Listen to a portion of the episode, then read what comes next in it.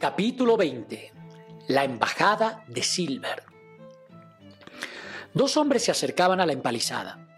Uno de ellos agitaba una tela blanca y el otro, que avanzaba con toda calma, era en efecto nada menos que el propio Silver.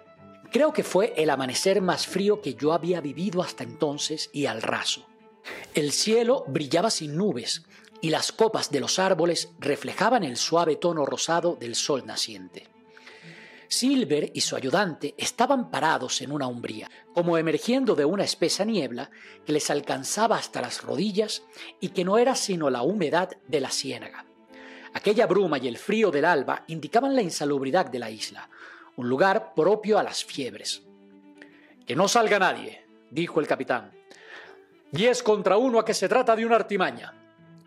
Entonces gritó al bucanero, ¿Quién va? ¡Alto disparo! ¡Bandera de Parlamento! gritó Silver.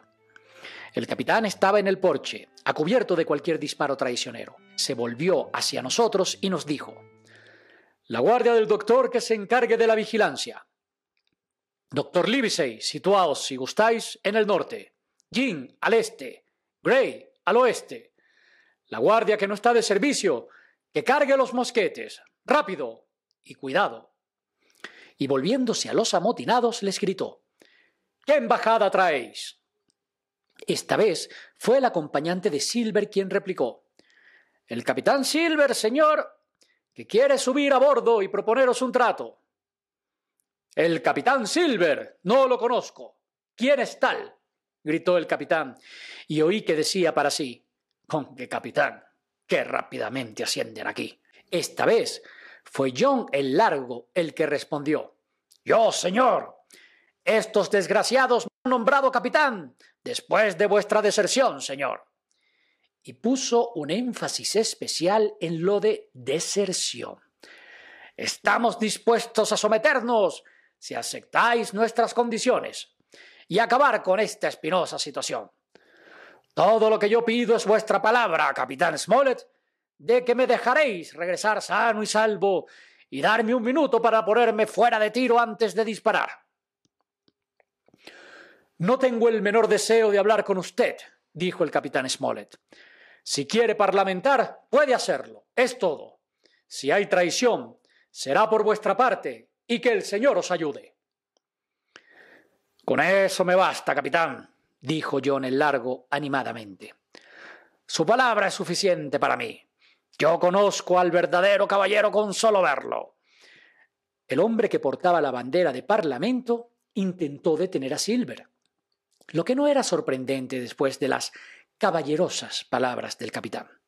Pero Silver se rió de él a grandes carcajadas y le dio una fuerte palmada en la espalda, como si imaginar cualquier peligro fuera cosa absurda.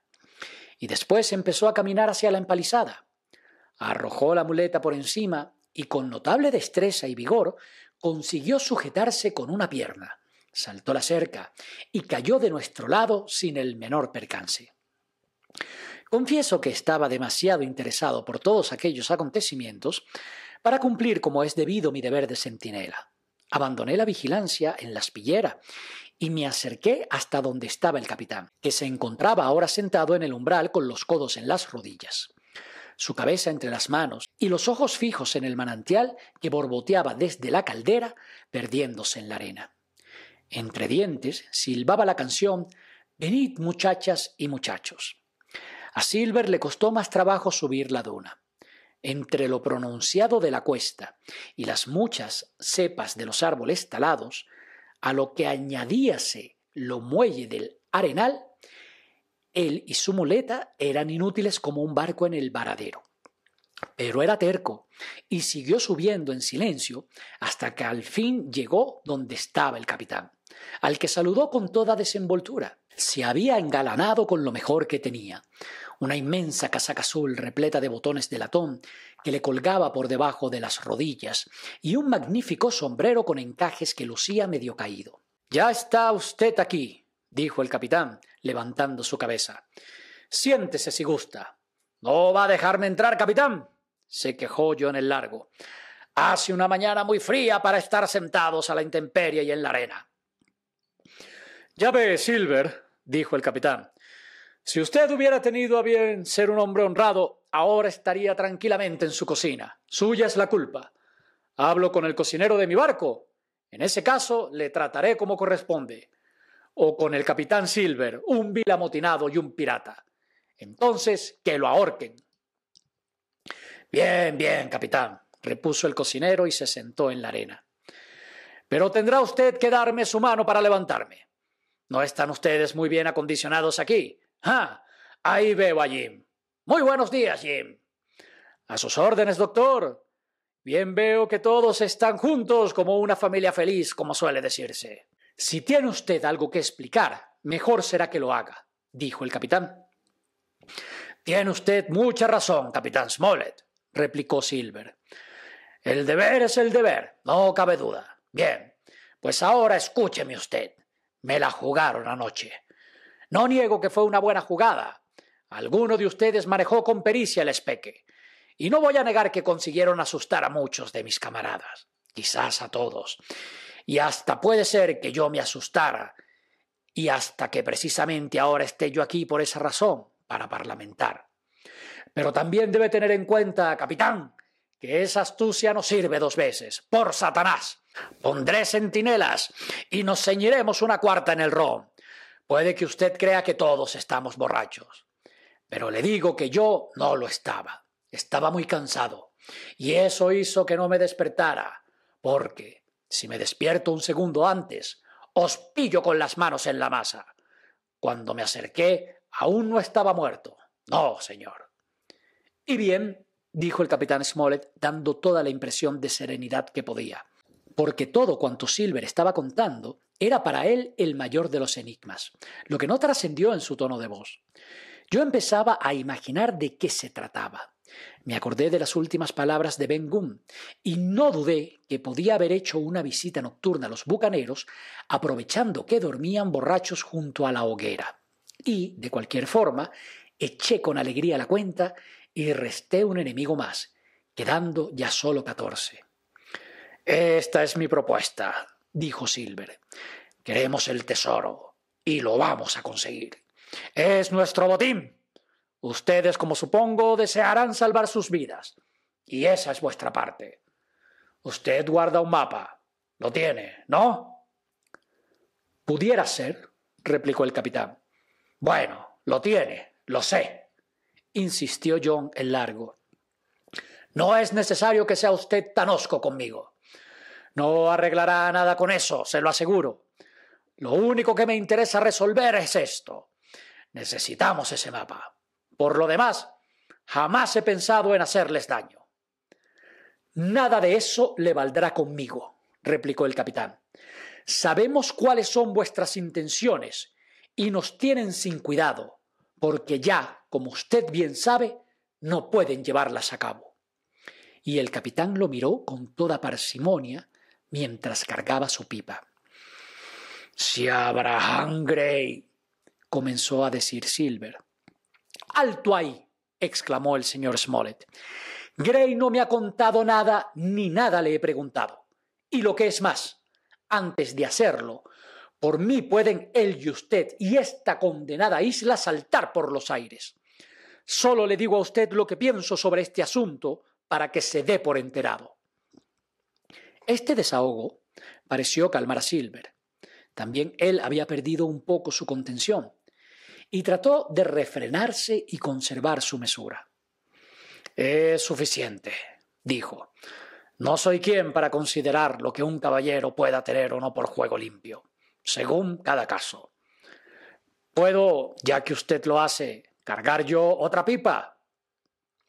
Y llenó su pipa y la encendió. Los dos hombres siguieron sentados y fumando durante un largo rato, mirándose en silencio, retacando sus pipas, escupiendo y volviendo a fumar, como en la más gustosa de las comedias.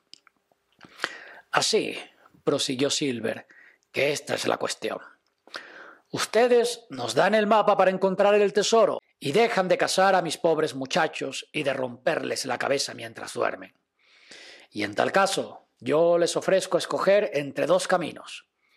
O volver con nosotros una vez que el tesoro esté a bordo, y yo garantizo bajo mi palabra de honor dejarlos sanos y salvos en alguna tierra, o, si no les gusta, porque algunos de mis marineros son bastante groseros, y quizá saquen viejas cuentas y no sea muy recomendable para ustedes ese viaje, en ese otro caso, pueden quedarse donde están ahora.